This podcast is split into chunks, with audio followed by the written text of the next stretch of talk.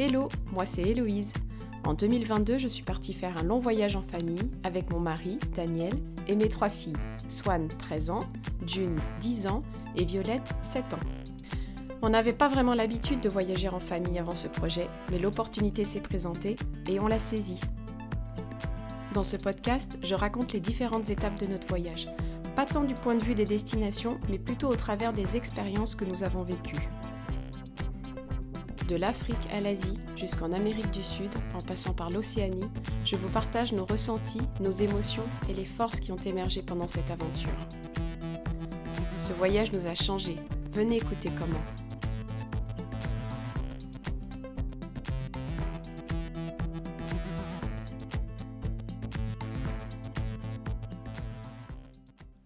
Un petit tour et puis changeons. Épisode 2, Namibie. Le premier jour du road trip, on pense que ça y est, c'est, lancé. Mais en fait, d'abord, il faut qu'on passe au supermarché, c'est un spar, pour aller euh, ben, se ravitailler en nourriture, en eau potable et puis en bois pour faire le feu. Alors on suit les consignes de sécurité qui nous ont été données. On est en, Namibie, il y, a, il y, a, un taux de sécurité assez élevé, en tout cas dans les grandes villes. Donc on s'enferme bien dans la voiture et puis quand on arrive au supermarché, on se gare près de l'entrée et on, demande un, un des gars là, avec le gilet de surveiller notre voiture euh, pendant qu'on va faire les courses. Là les courses c'est assez marrant. On s'y retrouve assez bien dans le supermarché. On choisit des aliments bah, plutôt euh, pour du camping quoi. Un peu de viande, parce qu'on a quand même un petit frigo dans le coffre de la voiture, mais qui n'est pas très grand, donc on ne pourra pas conserver trop d'aliments frais avant de se ravitailler probablement au bout de trois jours. Et il y a pas mal aussi de, comment on appelle ça, des cordons vétérinaires euh, au sein du pays. On n'a pas le droit de faire franchir de la viande fraîche de, part et d'autre du cordon. Donc on se limite, on prend euh, un peu de viande séchée. Euh, c'est ce que nous ont conseillé euh, les, gens de l'agence. On roule pendant probablement deux heures. C'est un peu ce qui va rythmer euh, finalement euh, tout notre trip en Namibie et au Botswana, c'est qu'on va faire énormément de distance en voiture. je crois qu'on va rouler plus de 4500 km en trois semaines, ce qui est énorme. Et bah oui, les distances sont longues, donc on va passer beaucoup de temps en voiture. Quand on arrive au premier campsite, là, c'est. On hallucine complètement. En fait, c'est perdu au milieu de, nulle part. Les tentes dans lesquelles on va loger, cette première nuit, on loge dans des tentes euh, qui sont implantées quoi, sur le campsite. Deux tentes, une pour nous, une pour les enfants, qui sont distantes d'à peu près 20 mètres. Et c'est assez confort, il y a des, vrais lits à l'intérieur euh, et une salle d'eau. C'est assez fou et une terrasse extérieure. Il n'y a que nous, on voit personne, il n'y a pas de voisins. Et là, on, s'installe, on prépare le feu pour faire le barbecue et ça, ça viendra aussi rythmer chacun de, chacune de nos escales. Et puis, bah, on se fait un bon repas euh, de grillade. On est trop heureux. On n'a pas encore vu trop d'animaux, on en a croisé un petit peu sur la route. Mais euh, tous les bruits d'oiseaux, ce silence de savane, et surtout, euh, on a un ciel euh, incroyable le soir, mais un ciel comme on n'en a jamais vu toute notre vie. C'est super magique. Le soir, on a froid aussi, je me souviens de ça. Donc tout le monde se, couvre, on met les doudounes, on a des petites doudounes dans nos sacs, sachant que la journée, il fait des températures euh, très très chaudes. Mais là, il fait froid, et la nuit, bah, on est content d'aller se mettre sous une, couette, sous la tente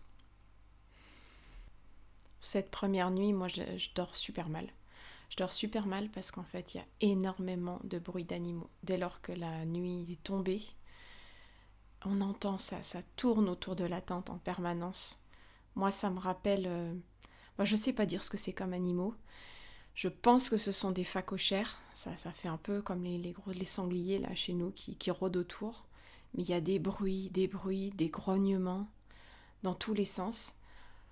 Franchement, j'ai peur. J'ai peur pour les enfants, mais j'ose pas sortir pour aller les voir parce que bah, il faut prendre un petit chemin entre les herbes hautes et bah, ça me stresse.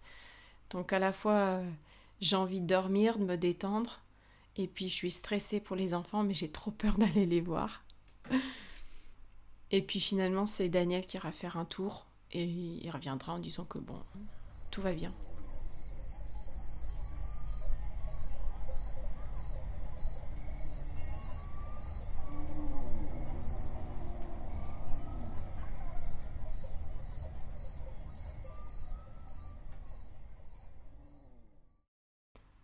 Le lendemain, sur le campsite suivant, là on établit notre vrai camp avec nos premières montées de montage de tentes. ça se passe hyper bien, on est super heureux. Et puis pareil, on commence à mettre en place cette routine qu'on mettra en place pendant tout notre road trip, c'est-à-dire euh, on arrive sur le campsite vers 16h30, 17h maxi, et là bah, il faut faire le feu, voire aller chercher un peu de bois si on n'en a pas assez. Un feu costaud, il va mettre euh, trois quarts d'heure, euh, une heure à se lancer.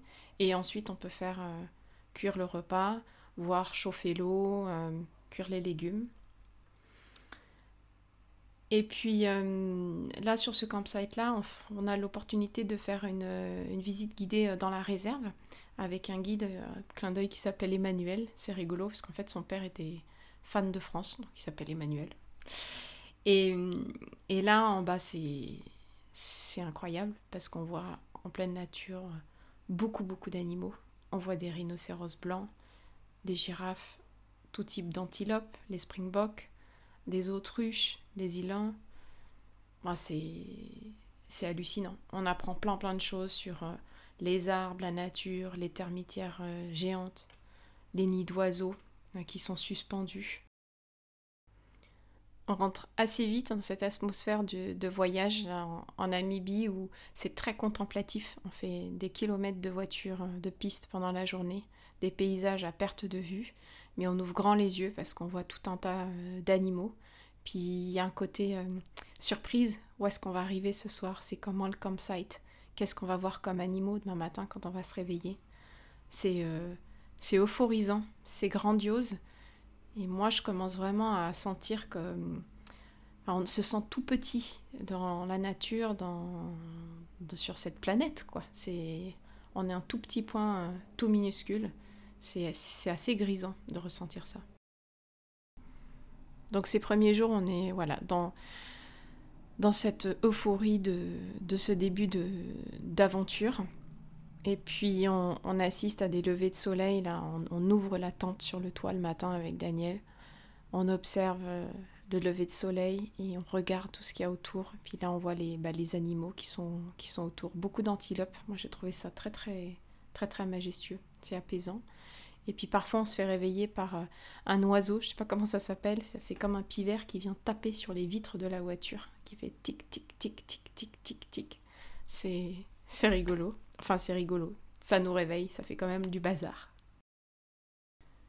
Là, ça fait 5-6 jours qu'on est en itinérance dans notre 4x4. Et bah, Violette, elle a à nouveau un coup de mou. Elle est, euh, bah, elle est triste. Elle dit qu'elle veut rentrer à Vintabrin. Elle nous demande de rentrer à Vintabrin. Donc nous, on lui dit OK, mais par contre, euh, ça sera dans, bah, dans 10 mois et demi. Moi, j'ai du mal à concevoir qu'elle ressente ça. Bon, elle est petite, hein, elle a que 7 ans. Parce qu'on est, on, vit quelque chose d'extraordinaire, on est dans un endroit fabuleux.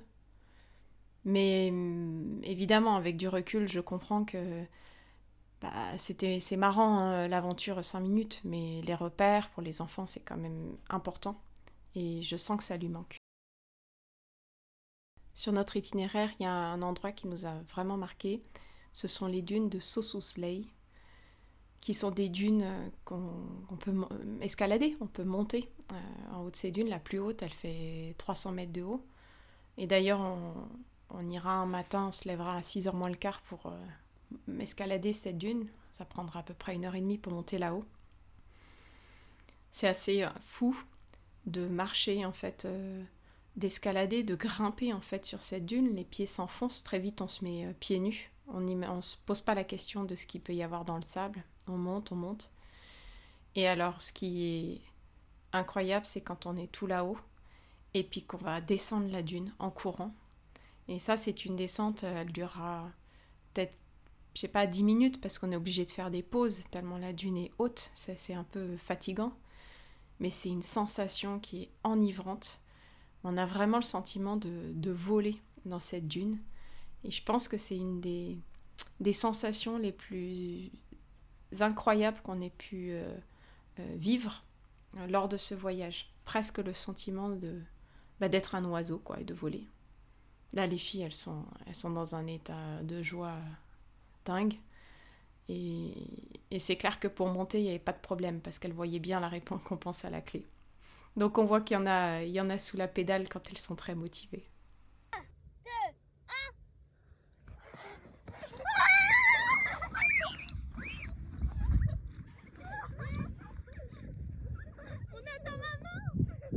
En bas de cette dune, on passe à un paysage qui est très différent. C'est un, lac qui est asséché, un lac euh, blanc qui est tout asséché. Et on, retrouve en fait ces photos qu'on connaît, euh, qui sont assez connues, de ces arbres qui sont euh, comme cristallisés, morts au milieu de cette étendue blanche, qui fait comme des alvéoles un peu de, de comment, de ruches. Et bon, c'est, c'est encore lunaire comme paysage. À ce stade du voyage, on commence à être quand même pas mal agacé par le comportement des enfants qui, euh, dans les trajets, pendant les trajets en voiture, mais euh, se, disputent sans cesse, se cherchent des noises, où s'asseoir, euh, se prendre. elles ont eu des, boîtes de perles offertes par une, copine avant de partir, ce qui était un super cadeau parce que ça les a bien occupées. Mais elles n'arrêtent pas de se disputer, les couleurs, enfin, tout, tout est opportunité pour se chercher des noises. Et ça nous, ça nous prend la tête parce qu'on est quand même dans cette boîte là, dans cette voiture, euh, au moins ouais, 5 heures par jour. Et c'est un peu, euh, c'est un peu épuisant quoi. Euh, il y a un autre sujet, c'est au niveau des, humeurs et des émotions. Moi, je réalise assez vite qu'en fait, je sais pas si c'est le fait d'être tous ensemble, mais c'est un peu comme j'avais entendu ça au niveau des, des communautés de femmes c'est que Swan et moi, on a nos cycles menstruels qui se, qui se calent en même temps. Et on commence à, voir apparaître ben, une fois par mois, pendant 4-5 jours. On bascule toutes les deux en même temps dans ben, une humeur euh, pas, très, pas très agréable. Et donc, euh, ça, ça met de l'ambiance dans, la, dans la famille aussi. On réalise quand même au travers de ce voyage où on voit des, plein d'animaux, la, nature très belle, qu'il faut qu'il y ait des activités de temps en temps pour les enfants, sinon ils bah, ils s'ennuient quoi. Et euh, arrivé dans le désert de Namibie, on fait une escale de deux jours à Swakopmund. Et là, on, part faire une excursion euh, dans le désert avec un guide. Euh, et on tombe sur le patron de l'agence, Chris, qui est, un guide très professionnel et hilarant. Il a un super sens de l'humour. Et il nous emmène pendant trois heures euh, découvrir tous les reptiles et les animaux du désert. Et donc il, va nous montrer ce qu'il y a dans le sable quand on marche. Il nous montre quel chemin suivre. Il nous explique comment les dunes se forment de manière euh, assez mathématique et l'essence du vent. Euh, il nous montre des, araignées qui tissent leur toile avec du sable. Il nous dégote quelques serpents. Ah et il nous raconte mais, un paquet d'histoires. C'est super captivant. Et là, on, est, on revient de ce genre de sortie vraiment très très enchanté. Pendant notre road trip, il y a vraiment deux campsites qui nous ont profondément marqués. Euh, le premier, c'est un campsite qui s'appelle Gecko Camp, qui est euh, bon, perdu forcément euh, dans, dans, la nature. Et quand on prend notre camp, ça c'est assez fou. Bon, il n'y a que nous, on voit que la nature. On surplombe une vallée où on peut observer tous les animaux, où on admire un magnifique coucher de soleil. Et surtout, euh, pour avoir de, il y a, un point d'eau et une douche. Et pour que l'eau soit chaude, il faut faire un petit feu en dessous du, du, ballon, en tout cas, pour que ça, le réservoir, du réservoir d'eau, pour que l'eau chauffe et qu'on puisse avoir de l'eau chaude. Donc ça, c'est assez marrant. Et les toilettes, euh, donc il y a un système de, toilettes, et ce sont des toilettes, quand on s'assoit dessus, ben, on est face à la vallée, face à la nature. C'est assez euh, incroyable. Et puis, il y a un autre camp qui nous a aussi marqué pour d'autres raisons. Là, on était en bivouac, euh, on va dire sauvage, mais dans une, un camp euh, fermé, pour aussi se protéger hein, de l'entrée des animaux. Mais c'est tout, il n'y avait ni eau, ni électricité, rien. Et en fait, euh, on a passé une, chouette soirée. Et puis, le vent s'est levé pendant la nuit. Il y a eu des énormes rafales de vent, à tel point que le matin, vers 5h30, les filles nous ont réveillées parce que la tente du toit s'est repliée sur elles pendant qu'elles dormaient.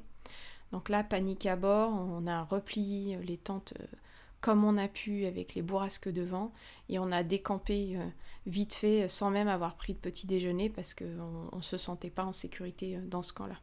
Donc ça, ça nous a fait des bons, bons souvenirs aussi. Voilà trois semaines qu'on est parti de France et June, elle est toujours pas contente. June, elle est pas contente parce qu'il faut plier, replier les tentes tous les jours. Euh, chacun fait son tour de vaisselle. Il faut travailler, il faut faire l'école à la maison. Enfin bref, elle en a marre. Et sa défense, c'est euh, mauvaise humeur, victimisation. Dès qu'il y a un problème, elle se victimise. Et ça devient vraiment insupportable. À tel point que, avec Daniel, on commence à réfléchir. On se dit, si elle est si malheureuse que ça, enfin, on va pas pouvoir tenir tout le voyage comme ça. Et on se demande s'il faut pas qu'on commence à réfléchir à un, plan B, même si au fond de nous, euh, on pourrait pas continuer à voyager sans June, mais on évoque l'idée, quoi. On, évoque l'idée de ben, potentiellement de la renvoyer en France et qu'elle puisse aller en internat et passer le week-end chez ses grands-parents. Bon, c'est juste une idée, mais voilà, c'est quelque chose auquel on, commence à, penser et sur lequel on échange euh, euh, tous les deux, en tout cas entre adultes.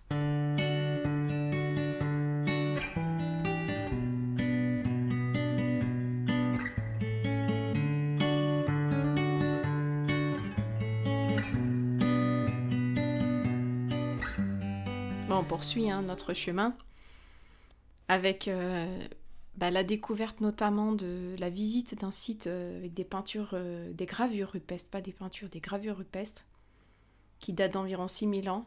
Et là, pareil, c'est une visite qu'on fait avec un guide. Et c'est fou, on a l'impression de, toucher au berceau euh, de l'humanité.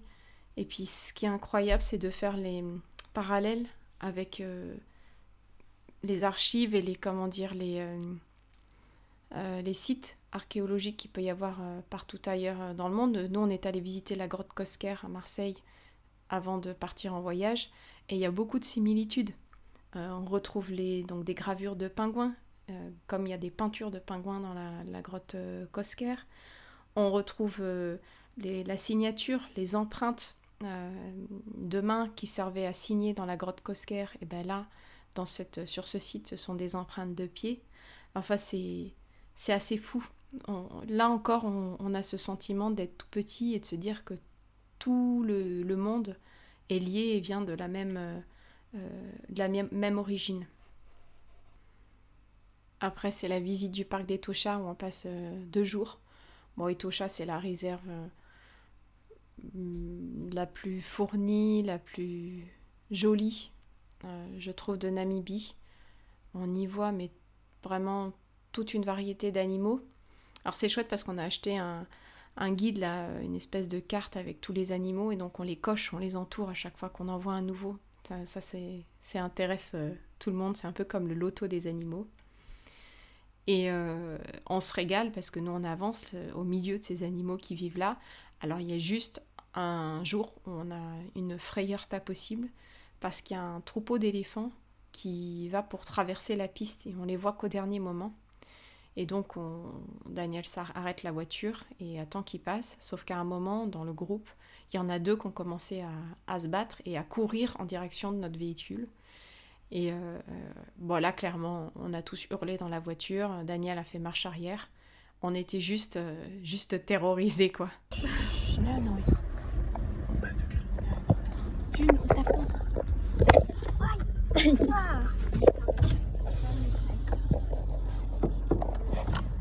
Pourquoi on ferme les fenêtres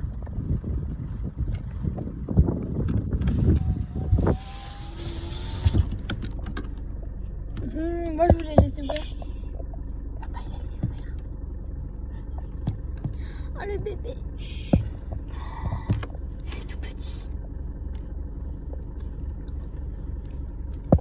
je surkiffe les bébés, je trouve ça trop mignon.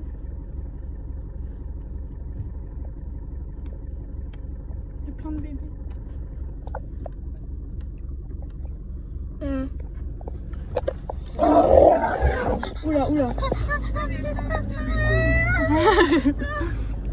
C'était pas contre nous. Ouf.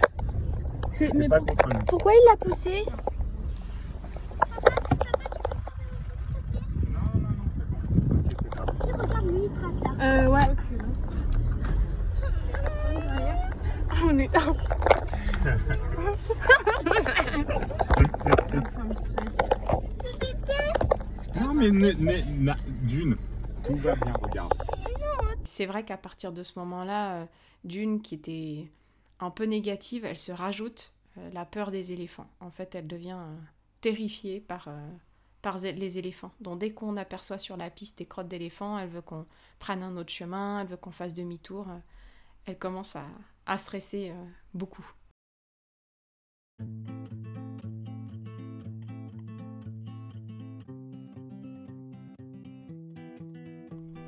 Merci beaucoup d'avoir écouté cet épisode du podcast Un petit tour et puis changeons. Ça vous a plu? Venez écouter l'épisode 3 sur la fin de notre voyage itinérant au Botswana et en Namibie. À bientôt